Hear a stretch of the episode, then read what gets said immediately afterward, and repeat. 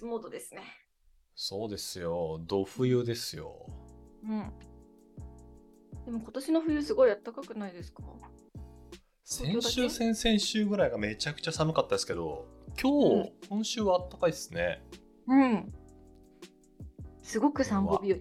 うん、とても良い散歩日和。ねこれ風がある時だけ寒いけど、それ以外は本当最高なんだよな。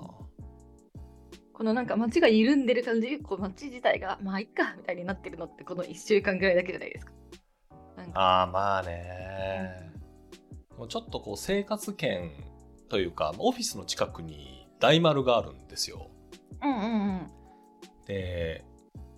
まあ神戸って、まあそこそこ百貨店があるんですけど、やっぱみんな阪急百貨店か大丸に行くのね。うんうん。で、そこにみんなさ、車で行くんですよ。神戸のために、ね。あ、そうなんだ、神戸って。えー、そう。だからもう駐車場の前がさ、もうずらーっとなんかなってて、そこはピリピリしてるね、なんか。あ、なるほど。駐車場に入る前のその列ってことね。あそうそうそうそう。すげえ長い車の列があって、多分あの大丸が雇ってるんだと思うけど、その、駐車場の中じゃなくて、駐車場に入るための道の整備の警備員みたいな人が10人ぐらいいる。ああ、はいはいはいはい。大変と思って。うん、確かに。そこだけピリピリしそう。早く。そうなまあまあ、でもあの街は、街は、なんて言うんだろう、街はあれですよ。こう、緩んでいて、ハッピーな。ね、もういいやみたいなね。家族、うんそうそう、家族カップルの感じがいて、いいですね。うん。私も気が緩んで、友達と昨日、日本橋にいたんですけど、うっかり1300円ぐらいのコーヒー飲みました。うっかり。喫茶店で、あの普通のブレンドじゃなくて、年末限定スペシャルブレンド。いや500円 ,500 円ぐらいのやつじゃなくて、あうっかり1300円の方飲みましたね。うーん、それは何？ジャコウネコのなんちゃらみたいな、ああいう、ま、豆がいいですみたいな、そういうこと？あ、そうそう、豆が芸者ですみたいな。あーそうですか。全くわかんねえんだよな。高い豆のコーヒ え、プラシーボだと思うんですけど、美味しかった？ー。ああ、いいよ。それはいい。美味しいでも美味しかいったら、そう、いいいいかなと思って。関係ないから。うん。も私の脳は美味しかったから。う、そう、脳を騙せれば全部 OK だから。うん。さあさあ、ミキさん、今回はミキさんのおすすめ脳のお話ですよ。そうですね。ジェンダーと本の脳本を選びました。本の簡単なご紹介を最初にさらっとお願いしますでございます。はい。この本を選んだのは友達と、あの、友達とランチしてるときに、あの、今年面白かった本何みたいなので、あの、教えてもらった本。えージェンダーと脳、性別を超える脳の多様性っていう本なんですけど、ダフナ・ジョエルさんとルバビ・ビハンスキさんっていう神経科学を研究してる方がが作った本で、脳に結構私たち日常会話の中で脳に男の女のみたいな脳自体がそもそも性別差があるみたいなこう前提で会話が進むことってあの俗説としても学説としても繰り返し現れてるんだけれどもそれって本当に男性と女性の違いっていうのは脳の違いによって説明できるんだろうかっていうことを科学的に研究したっていう本ですね。ですでいろんな実験とかを用いて、えっとえー結論としては、えー脳の違いで男の女のっていうのがはっきりあるわけじゃなくてなんだ一人一人の中に、まあ、男っぽい部分女っぽい部分みたいなものがモザイク状になってるんだっていうことを、まあ、いろんな実験を通して証明していくまあ、学説を補強していくみたいな自分の仮説を補強していくみたいな本ですね。まず、男性脳、女性脳みたいなことが、まあ、よく言われてますよねと。で、それって本当なんだっけっていうのが、まあ、本の一番最初のきっかけというか、こう、書き出しってことですよね。そうなんで今、アマゾンで、男性、女性、脳って、こう、3単語で検索をしたら、えーメンタリスト DAIGO の男女脳戦略って本が出てきました。ああそうそうまさにそういうね。あこういう、こういうことですね。男にはデータを、女にはイメージイメージを売れっていう、あのサブタイトルがついてる本をメンタリスト DAIGO が作ってるらしいんですけど、まあでも、これ24万部売れてるらしいので、まあやっぱり男女で脳は違うでしょうとか、そういうのが、まあ一般的に受け入れられてる観念だっていうのがあるわけですね。ね、その、なんだっけ、地図が読めない女、なんとかの男みたいな本、昔流行りましたよね。ありましたね。ありましたね。とかね。みたいな感じで、その脳が違うから能力が間違ったりとかするんだみたいな。男男と女でもう最初からその脳が違うんだみたいなね。うんうんを繰り返し言われてるけど、でもそのネズミで実験させた時に、うん、えっと、ストレス、まあ、いろんな実験をしてるんですけど、メスのラットとオスのラットで、あの、30分ストレスを与えただけでもうメスの脳の特徴と思ったものがオスに現れて、オスの脳の特徴ったものがメに現れて、まあ、つまりなんか性別が反転したみたいな実験をね、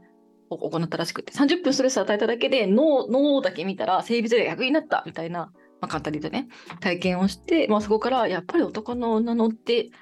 ないんじゃないかみたいな実験をいっぱいしていって、それを紹介してくださっているっていう本ですね。うん。この本、その神経科学者でかつテルアビブ大学の教授だからまあイスラエルのあの大学だと思うんですけども、すごくしっかり研究されてる方なのでもう論文の引用がめちゃくちゃ多いっていうタイプのうん、あの本ですよね。はい。硬くなくすごいなんか読みやすい本でしたよねこれね。読みやすかったしこの方自身もなんか性差へのバイアスとかでも女ってこうだよ男ってこうだってね男ってこうだよねって思うことを自体を否定してるわけではないなそれをどうしても思っちゃう時はあるよねっていうような寄り添い方をしながらでもないんだよみたいな感じで言ってくれるのでなんかあんまり居心地悪くなく読めるというか、うん、そうね、うん、ジェンダーの話になった時にめっちゃ好きな人ともうそういう話そもそもやめてみたいな人が多分それぞれ一定数いてどっちの人もなんかね、うん、手に取って読める。まあ、フェアなっていうと言い方あれですけどね。そういう感じの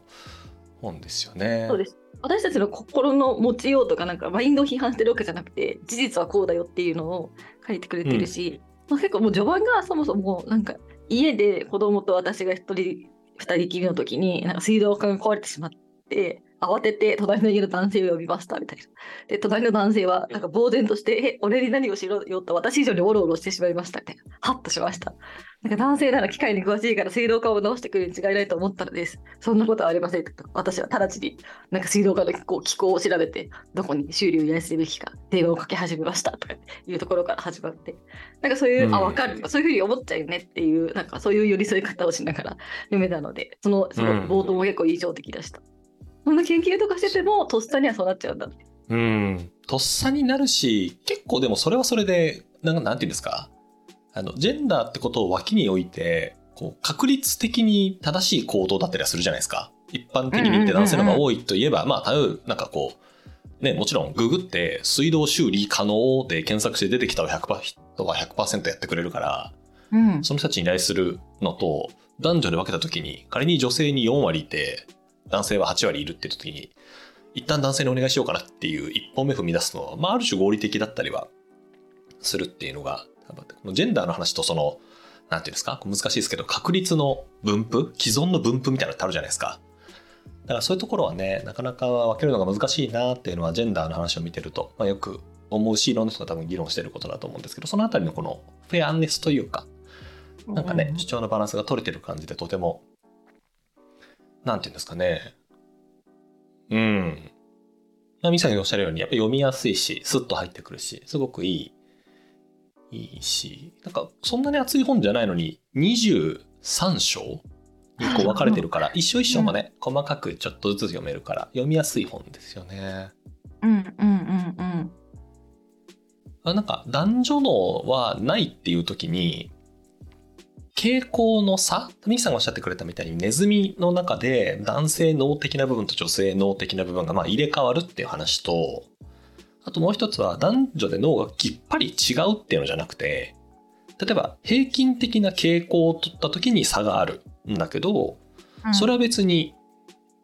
例えばミキさんと私みたいな一人の男と一人の女っていうのを取った時にその二人にもその違いが適用されるわけではない。うんうんうんうん、例えば男の方が空間の認識能力が高いっていうのは一般的に平均的にはそうかもしれないけど、うん、ミキさんと私を比べた時にミキさんの方が全然こう地図が読めるって可能性はまああるわけじゃないですか。うん、それは混同しない方がいいよねっていう話が2つ目で。で3つ目は、あそうそう。で3つ目が多分脳はモザイクっていう多分この人のあのこの本の大きな主張の多分一つは脳モザイク論っていううんうんその男と女で脳がなんか一個丸々脳っていうものが男女で分かれるっていうんじゃなくて部分部分でここは男ここは女とかまあ男女とか男っぽい要素女っぽい要素っていうのが一人の人の脳にごちゃごちゃっと混ざっているっていうのが、まあ、ある種自然だしみんなそうなってるよねっていうのが、まあ、後半の方でバラバラバラっと書いてあってまあそりゃそうだよなっていう感じがしましたなっていうのが3つ目ですかね。そうね。確かにこの人の主張でも男の女のみたいなものが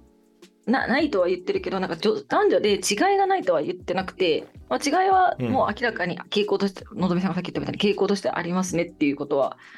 示してて結構扉へのねもう表示品開いて1ページ目がその脳の要素を可視化したものでなんだ女性なんつったらいいんだっけ？際立って女らしい部分をピンク際立って男らしい部分をブルーみたいな感じでこう一人の人の脳をなんか色で分けたみたいな図があるんですけどもう女性と男性で明らかに色味が違うみたいなねだから傾向としては違いはあるっていうことは、別に否定はしてないないんですよね。そうなんですよね。これも、なんて言ったらいいんだろう。兄さんが今言ってくれたこの男女の傾向差みたいなやつって言っても、これ多分平均を取ってるんですよね。なので平均を取るともちろん傾向が出るんだけど、多分これって一人の男性、一人の女性っていうのを見たときに、必ずしもこういう比較になるかどうかっていうのは多分、わかんない。ランダムに。あのもちろんこうなってくる確率は高いんだけど、例えば、なんだろう、日本から一人男性をピックアップしてきて、日本から一人女性をピックアップしたときに、ここでいう女性側の脳が、えっ、と、男性っぽい色に塗られていて、男性の方が女性脳っぽい色に塗られてるっていう可能性がないかというと全然ありますよねってい全う然あるっていう。うんうんうん。ことですよね。いやーなんか最初開いた時このねこの映像が出てくるからなんじゃってなりますよね。なんじゃってなる。うんいやめちゃめちゃ面白かったこの最初の導入の部分から。うん。ミさんって自分の脳をジェンダー的に考えたこととかあるんですか？私は全然なくて。いや、なかった。ないけど、の脳とかじゃないけど、でもその地図が読めないとか、あの空間把握が苦手とか、当てはまるなとかは思ったことはありますけど。地図ね。確かに実体験として地図はあるよなうん。あと、酔っ払った時にわーって、あの、なんか理路整然と、なんか口喧嘩とか始めることに対して、男友達から名誉男性って言われてますけど、はい。名誉男性？ポリコレ的にすごく際どい発言ですね。名誉男性。いじいじいじられてね、多分飲み会でしか言えないやつだけど。は あ、なるほどな。いや、本全体はね、なんかそんなトーンのすごく面白い、面白い、そうですね、脳について、ジェンダーってことかなって正直全然考えたことがなかったので、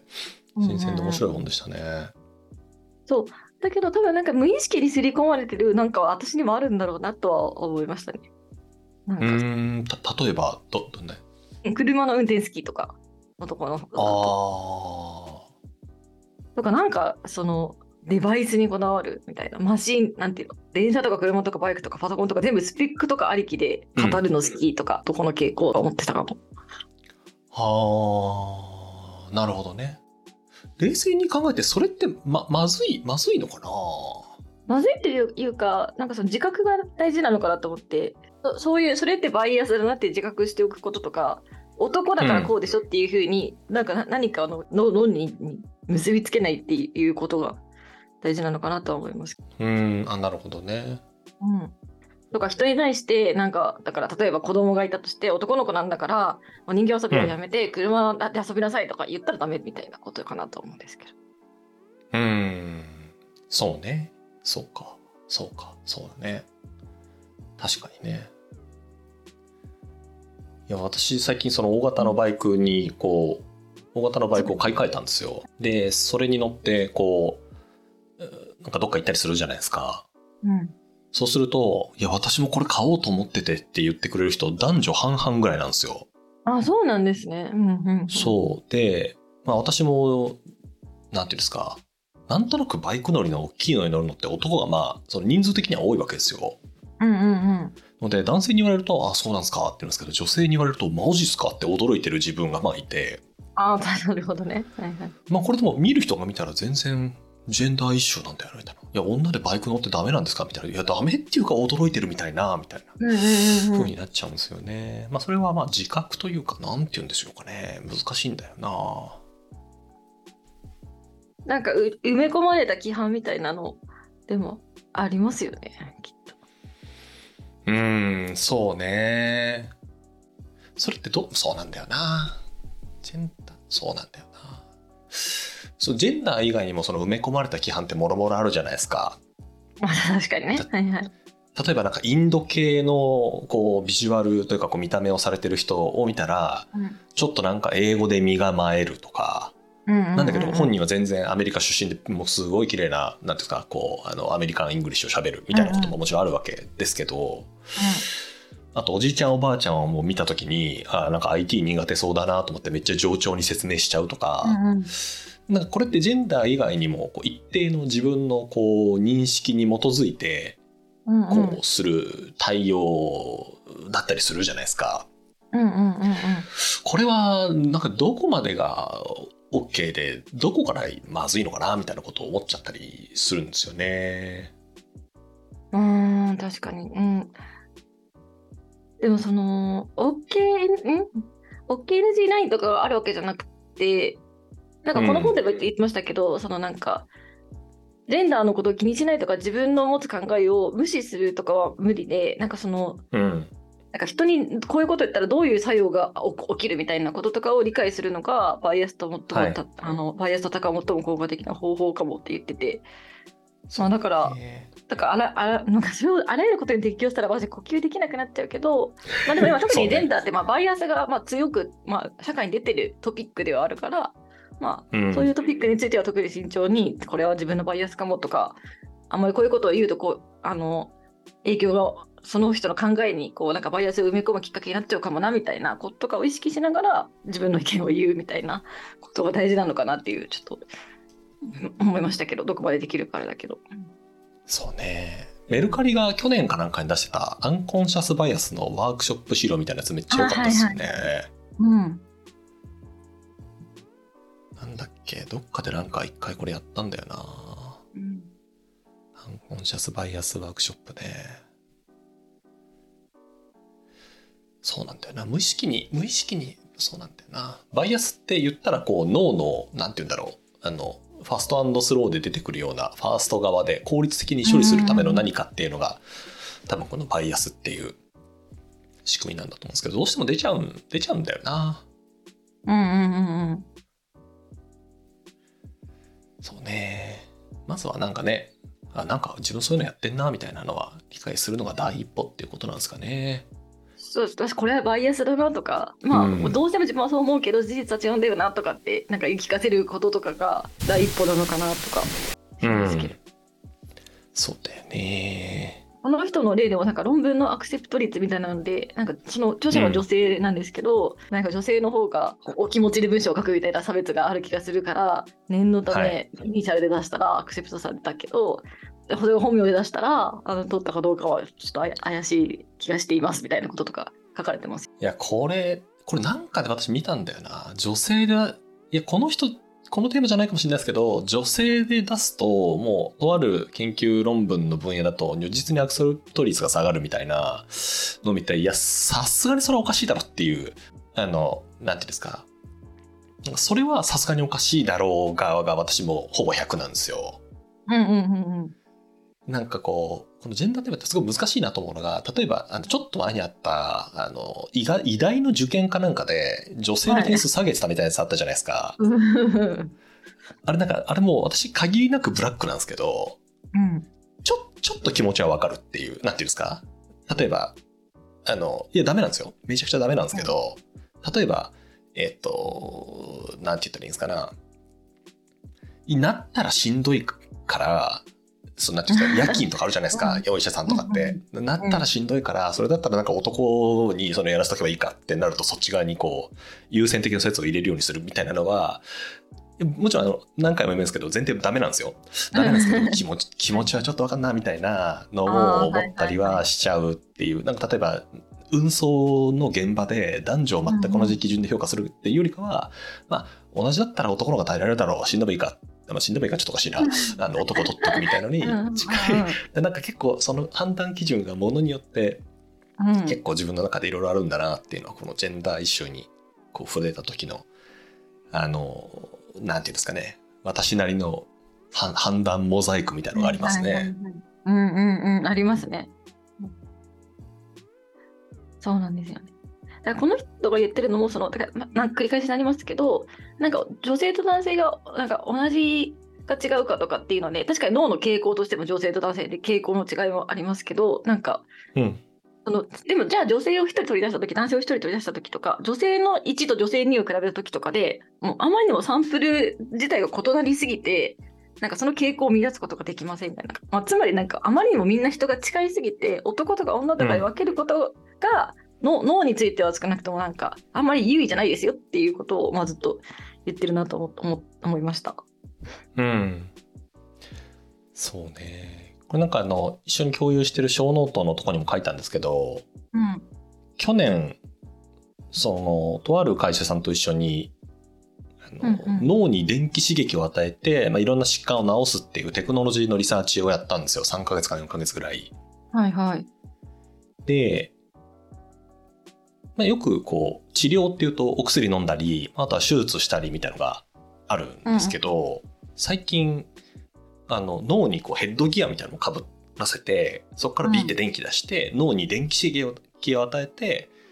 まあ、治したりあるいはものによっては予防したりみたいなそういう治療法の研究っていうのがありますと。でこれめっちゃ面白かったのが、まあ、そもそもそんなんで効くんだっていうのもあるんですけど研究結果のばらつきが超大きいんですよ。あはいはいはいはいはいはい。うんうんうん、とある論文ではこれをやったら、えーと、過食症の人に優位にこういう結果が出ました。例えば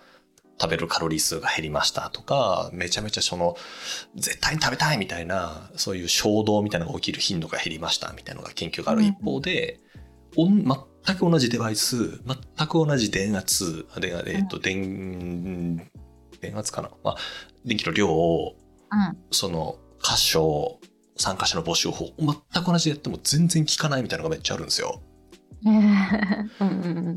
でなんでかみたいな考察をやっていくと、まあ、当然研究の手法ももっと違うのがあるかもしれないしデバイスの安定性みたいなことも言われてるんですけどもっとこう根本的なディスカッションとしてその例えば頭蓋骨の同じ位置から電気を刺激したとて同じような反応を引き出せるかというと違うんじゃないみたいなことを言ってる研究者の人がいて、まあ、それは確かにそうだなみたいな。脳の特定の位置をミキさんと私でこうビッてやったとするじゃないですか。そうするとそれが食欲に刺激できるかどうかみたいなことは全然違うと。例えば何ていうんですか？バファリンみたいな薬とか鎮痛剤みたいな薬ってミキさんでも渡しても体に入れると一定の科学的反応に伴って同じような作用が出るじゃないですか。だから脳は全然そういうことじゃないんじゃなかろうかっていう。なるほどね、のがなんかこの研究の論文わーってやってた時にそのチームの人と話をしてて、まあ、それに対応した新しいデバイスとかそれも出てるんですけど、やっぱ脳ってめちゃくちゃ面白いなと思った記憶がこの本を読んでまた帰ってきたですね。そうね確かになんか脳内臓の一つって思うと確かにそのなんか同じ位置からなんか電気流したら同じ刺激を起こりそうと思うもののなんか自分たちの考えてることとかその頭の中みたいなのことを脳って言ってるって思うとなんかみんな全く同じって思うこと自体が確かになんか変な感じがしますね改めて。そうなんですよこれも薬の研究者をやってる人と話をした時にもその他の臓器あのこの人もあの、まあ、一つの臓器に過ぎないんだから男性女性がみたいなそういうこと違うんじゃないみたいな観点で臓器っていうワードが確か出てきてたと思うんですけど本の中に。その薬の研究者の人はで臓器だったらタンパク質だからなんか科学で何とかできる気がするんだけど脳だけはもう分からん分からんと。なんか薬で認知症治すとかいやもうほんましんどいなみたいな話をしてて。で一人一人が全然違う機械を頭に乗っけてるっていう風になんか思った方がいいっすねみたいな話をして、でいや本当そうだなみたいな。だから多分男女でなんてわかんないですけど作られた工場のラインが違ってそのラインによって一定の差異がある、なんかこうライン A で出てきたやつはちょっとこういうあのタイプの傾向があって、B はこういう傾向があるけど、まあ、そのそもそもにこうばらつきがこうあるじゃないですか。うんうんうんうん。出てくるアウトプットに。だからその差が全然大きいですって話なんだろうなっていうのを本を読んで改めて思うやつでしたね。うん、思いましたね。